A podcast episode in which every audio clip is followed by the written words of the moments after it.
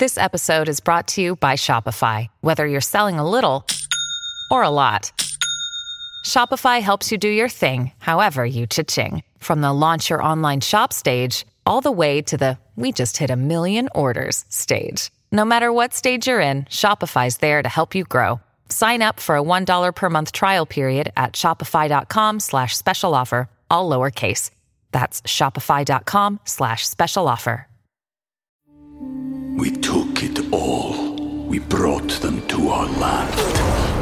An endless night, ember hot and icy cold. The rage of the earth. We made this curse.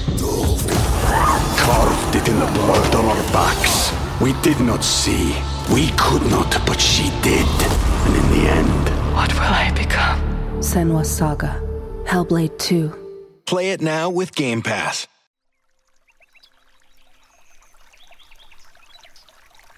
Hola de nuevo. ¿Cómo estás? Por supuesto, espero que muy bien. Como es costumbre, déjame recordarte que este audio lo puedes encontrar en mi canal en su versión para dormir, con relajación incluida. Tierra. Un nombre curioso para un planeta cubierto en su mayoría por agua, ¿verdad? Bueno, el nombre nos viene de la Roma clásica. Ellos la llamaban Terra, que era la adaptación que hicieron los romanos de la diosa griega de la tierra, Gaia, considerada la madre de todo. De ahí el título de este audio. En latín se dice gea, palabra que significa suelo o tierra, y de donde provienen vocablos tales como geografía o geología. Todas las culturas le han puesto su propio nombre a nuestro hogar cósmico, y casi todas han coincidido en considerarla una deidad, algo así como una diosa madre encargada y protectora de la vida y la fertilidad. Una idea que parece acompañar al hombre desde hace más de 30.000 años y por la cual nuestros ancestros ya ofrecían tributos. Normalmente era imaginada como una diosa generosa y compasiva, aunque otras veces era considerada irascible e implacable, causante de dolor y sufrimiento. Un punto azul pálido, así la llamaba el desaparecido astrónomo Carl Sagan. Este nombre se debe a que era exactamente como se veía nuestro planeta en una fotografía tomada ya por 1990, realizada por la sonda espacial Voyager 1 desde una distancia de nada menos que 6.000 millones de kilómetros. Nunca nos habíamos visto desde tan lejos. La imagen nos dejó perplejos. Pero, ¿eso es la Tierra? ¿Un simple y diminuto punto azul pálido? Bueno, sí y no. Al verlo en la distancia, desde luego es lo que parece. Pero de cerca, casi se diría que estuviera vivo. casi. La Tierra es un planeta formado por rocas y minerales que gira alrededor de una estrella a la que llamamos Sol. Se sitúa en tercera posición contando a partir del astro rey, después de Mercurio y de Venus, y tiene un único satélite natural, la Luna.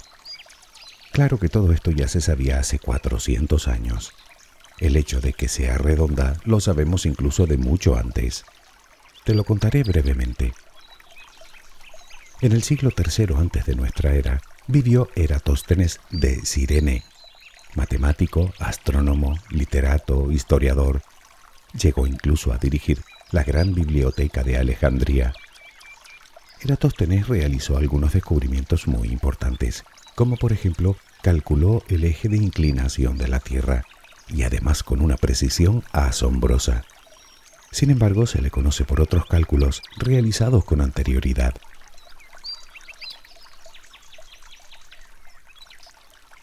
Este buen señor se percató de algo en lo que hasta el momento parece que nadie había reparado. Él tenía conocimiento de un pozo de agua bastante curioso que se encontraba en la región de Siena, la actual Asuán, al sur de Egipto. La curiosidad residía en que durante el mediodía del solsticio de verano en el pozo no se daba la más mínima sombra. Si en ese momento colocamos a su lado una vara perpendicular al suelo, no veríamos sombra alguna.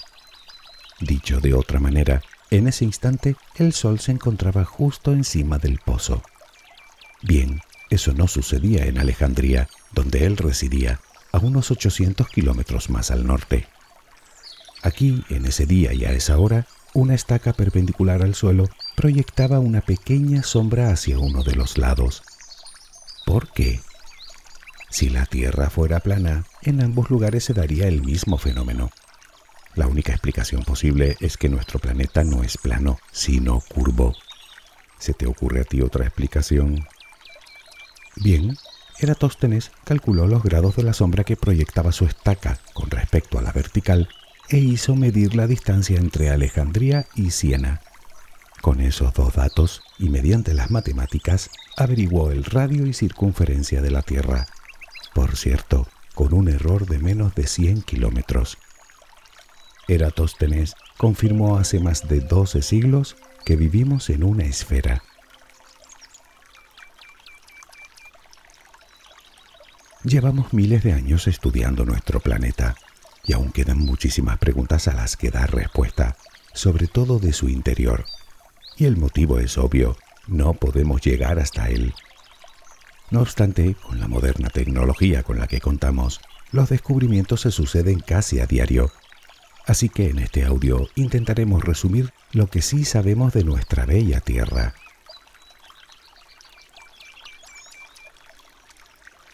Lo que hoy sabemos es que no es una esfera perfecta, está un poco achatada por los polos debido a su rotación. Se le calcula un diámetro de algo más de 12.700 kilómetros, una circunferencia de poco más de 40.000 y una inclinación de unos 23 grados y medio. Se cree que nuestro planeta tiene poco más de 4.500 millones de años de antigüedad y parece ser que comenzó siendo una enorme esfera de magma muy caliente, producto de la condensación de una parte de la nube de gas y polvo que rodeaba el Sol recién nacido. Todo ese material fundido se comporta como un fluido, por lo tanto la gravedad hace que los elementos más pesados caigan hasta el centro de la esfera, mientras que los más ligeros quedan más en la superficie. Es como cuando mezclamos agua y aceite.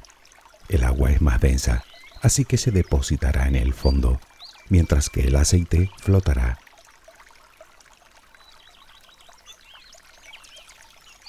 La Tierra comenzó a enfriarse poco después de su formación, y como es lógico, lo hizo de afuera hacia adentro, creándose primero una sólida corteza en el exterior. Pero si algo tiene nuestro planeta, es que en él nada dura para siempre. Es completamente dinámico y cambiante, aunque en nuestra escala temporal no podamos apreciarlo. Solo 500 millones de años después de que se formara, ya existían los mares, y poco más tarde, complejos procesos geofísicos darían lugar a los continentes definitivos. Sin embargo, estos no son lo que parecen. Lo verás en un momento.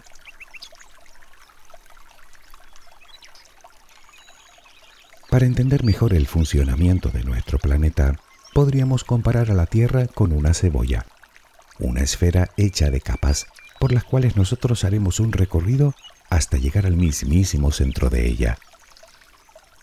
Comenzamos pues por la capa más exterior, que sería la llamada magnetosfera, compuesta por un enorme campo magnético que hace las veces de escudo, protegiéndonos de la letal radiación del Sol y evitando que ésta erosione la atmósfera, tal y como parece que sucedió en Marte hace miles de millones de años. Es la causante de las auroras, tanto de las australes como de las boreales, y al actuar como un imán, es la que hace que las brújulas señalen al norte, aunque no siempre ha sido así.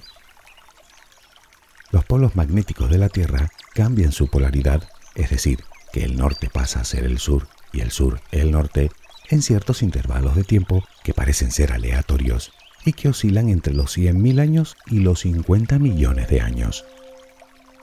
Eso también es parte del planeta, aunque no podamos verlo, y sin ella la superficie emergida de los continentes sería completamente estéril. La pregunta es, ¿qué produce la magnetosfera? Para averiguarlo, aún tendremos que atravesar varias capas más de nuestra cebolla gigante.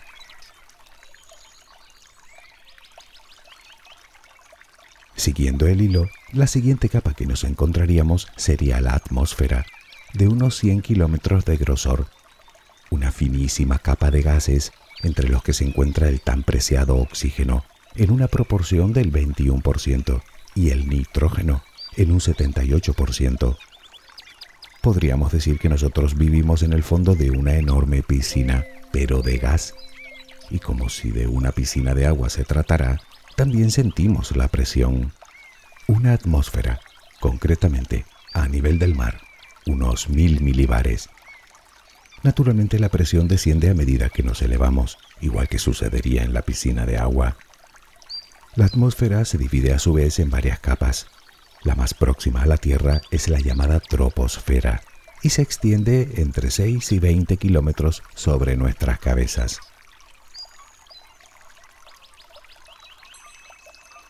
Llegamos a la parte, digamos, sólida. ¿Qué pisamos nosotros?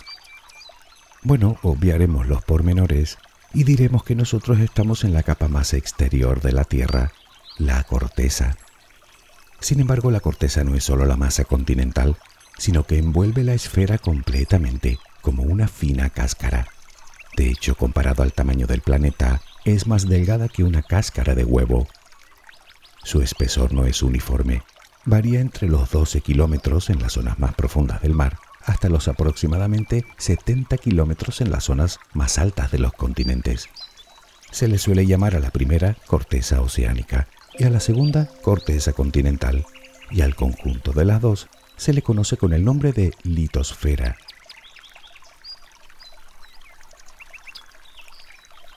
Los continentes son solo la parte que podemos ver de la corteza, la que sobresale del agua, y como te dije, no son lo que parecen.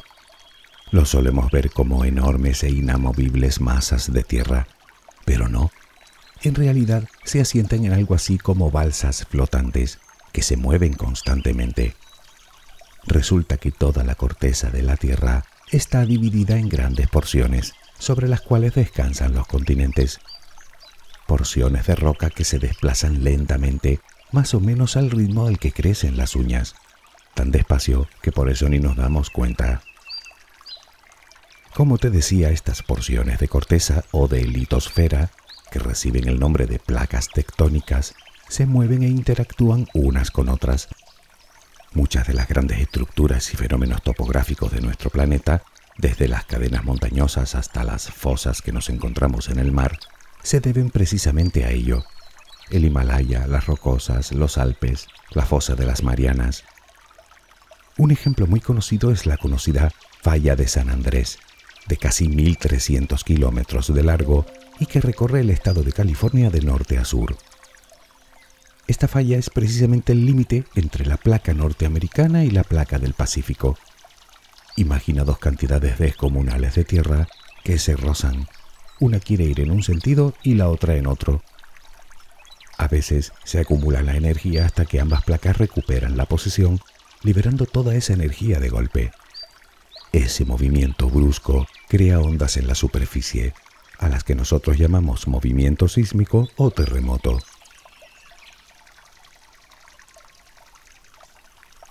Estas placas a menudo no rozan. De hecho, es más habitual que directamente se hundan unas bajo las otras, un fenómeno que se denomina subducción.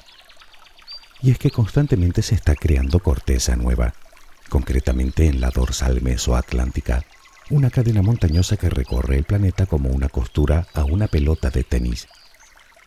La corteza nueva emerge por un lado, se desplaza como una cinta transportadora y vuelve a las profundidades metiéndose literalmente bajo otro pedazo de corteza.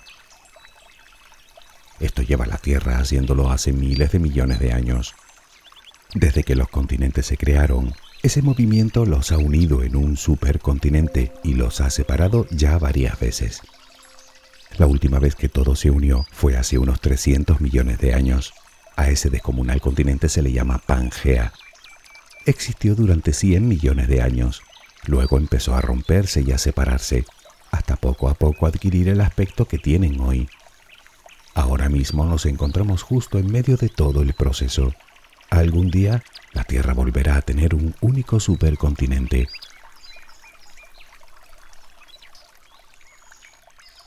La corteza es la capa más fina y menos densa del planeta, por eso es también la más frágil. Así que todo ese movimiento crea grietas por donde escapa la roca fundida desde las profundidades de la Tierra, formando volcanes. Si te estás preguntando hasta dónde hemos profundizado, te diré que una vez llegamos hasta poco más de los 12 kilómetros. Fue en la antigua Unión Soviética, en los años 70. Años más tarde los científicos retomaron el proyecto, pero no pudieron pasar de los casi 12.300 metros. El calor al que eran sometidos los instrumentos de perforación era demasiado alto y las brocas se fundían. Quizá hayas podido hacerte una idea de todo esto. Grandes placas que forman la corteza de la Tierra, moviéndose unas contra otras, como un enorme rompecabezas de piezas que flotan. Vale, pero ¿cómo es posible que la roca flote? ¿Y flotar sobre qué? Pues sobre el manto, la siguiente capa de nuestro planeta. Y obviamente no está formada por agua, sino de roca muy caliente, que además se comporta como un fluido. No, no hablo de roca fundida. ¿Qué, qué quiero decir?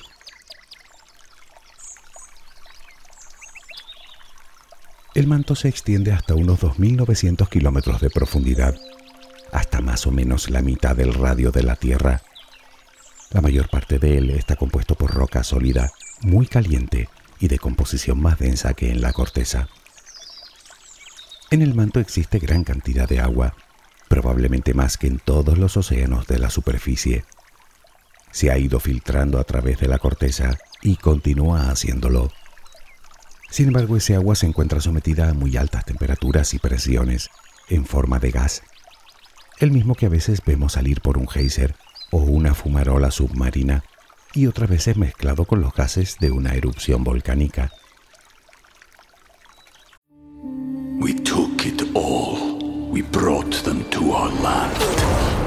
An endless night, ember hot and icy cold. The rage of the earth. We made this curse. Carved it in the blood on our backs. We did not see. We could not, but she did. And in the end, What will I become? Senwa Saga.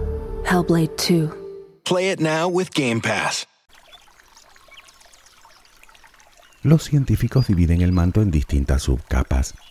A la parte que limita con la corteza le llaman manto superior tiene unos 400 kilómetros de grosor. Está compuesto de material algo más viscoso, sobre todo en la parte más superior, y es prácticamente el único lugar del manto en el que puedes encontrar roca fundida. A veces en enormes bolsas que se van llenando hasta que la presión les hace salir a la superficie.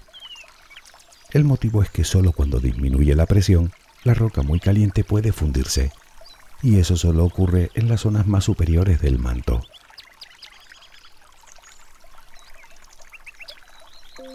A continuación nos encontramos con la zona de transición, de unos 300 kilómetros de espesor, y por último el llamado manto inferior, que se extiende, como comentábamos, hasta los 2.900 kilómetros de profundidad. A medida que profundizamos aumenta el calor y la presión, lo que hace que la roca, de composición más densa que en la corteza, permanezca en estado sólido. Sin embargo, y aquí va lo curioso, es que, como te dije antes, siendo roca sólida, se comporta como un fluido. Hagamos un experimento sencillo. Tomamos un recipiente con agua y lo ponemos en una fuente de calor. A medida que el agua se calienta, se produce una corriente que hace que el agua caliente del fondo suba y el agua, algo más fría de la superficie, baje. A esta corriente se le llama corriente de convección, pues todo el manto se comporta así aunque con un movimiento extremadamente lento. La roca más caliente se eleva a través del manto hasta la parte superior, donde se enfría y vuelve a bajar para reiniciar un proceso que nunca se acaba. Pero volvamos un momento al recipiente con agua. Si pusiéramos un tapón de corcho en el agua caliente, la corriente de convección lo desplazaría sobre la superficie. Bueno, pues exactamente lo mismo ocurre con las placas tectónicas que forman la corteza de la Tierra. Las corrientes de convección del manto son las que mueven los continentes transportando el calor hasta la superficie. Por lo tanto, sí que flotan, en roca sólida, más densa y caliente, pero flotan.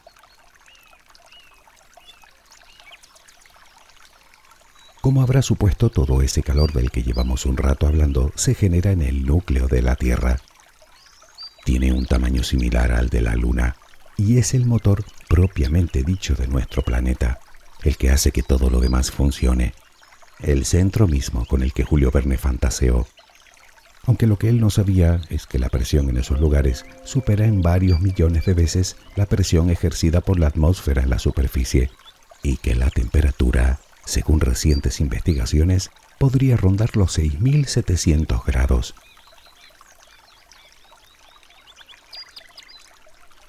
¿Recuerdas cuando la Tierra no era más que una bola de magma? Cómo los materiales más pesados se hundían hasta el centro del planeta.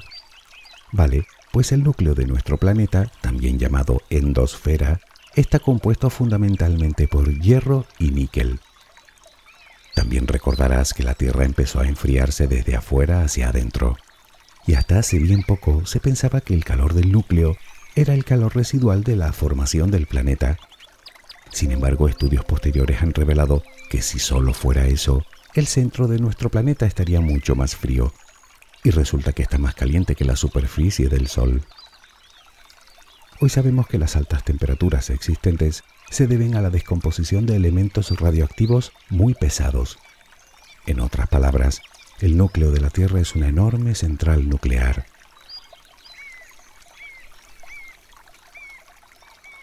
El núcleo del planeta está dividido en dos, uno exterior, líquido, y otro interior, sólido.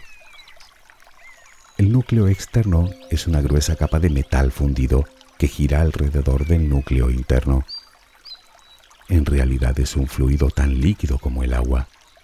El hierro se funde a los 1500 grados y aquí la temperatura es de 4000. Todo ese metal en movimiento hace las veces de una dinamo, creándose un enorme campo magnético a su alrededor, la magnetosfera, esa sin la cual no podría existir vida fuera del mar.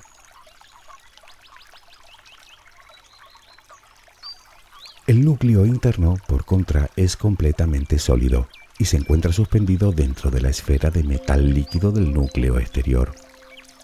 Sí, la lógica nos dice que si el núcleo externo está fundido a 4.000 grados, el interno, a más de 6.000, debería estarlo aún más.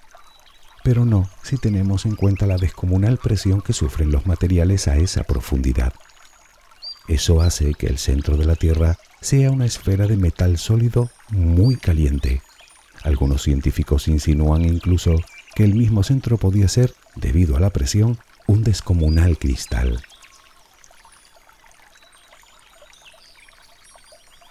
Desde el suelo es fácil observar la Tierra como un compendio de lugares y de fenómenos físicos que nada tienen que ver los unos con los otros. Pero lo cierto es que este punto azul pálido al que llamamos hogar es una verdadera maravilla. Todo en él está conectado y ningún lugar ni fenómeno físico existiría sin el otro. Llegamos pues a la cuestión de si es un organismo vivo. Bueno, si lo piensas un poco verás que lo único que falla desde un punto de vista biológico es que no puede reproducirse. De resto, nuestro precioso planeta nació, creció, evoluciona, se autorregula, interactúa con su medio ambiente, gravitacionalmente, por ejemplo y algún día morirá. Si te preguntas cómo, engullido por el sol.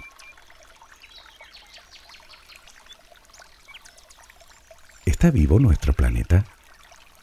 La mayoría de la comunidad científica califica esa teoría como de ciencia ficción, aunque tampoco creo que por eso sea menos valioso. Vivimos en una enorme, maravillosa y compleja nave cósmica. Y por cierto, por si alguien no se ha enterado aún, es la única que tenemos. Puedes pensar que alguien la hizo especialmente para nosotros. O no, puede que te veas más como hijo o hija de ella. y que pienses que ha sido la Tierra la que ha elegido el tipo de seres en el que nos hemos convertido, lo que parece estar más cerca de la realidad si a las pruebas nos remitimos.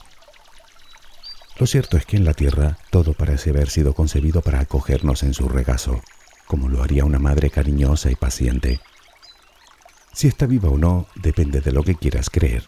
En cualquier caso, estarás de acuerdo conmigo en que, viva o no, es lastimosa la forma en la que le estamos devolviendo el favor, porque es obvio que ella a nosotros sí que nos quiere.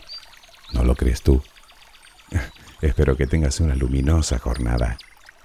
Hasta muy pronto.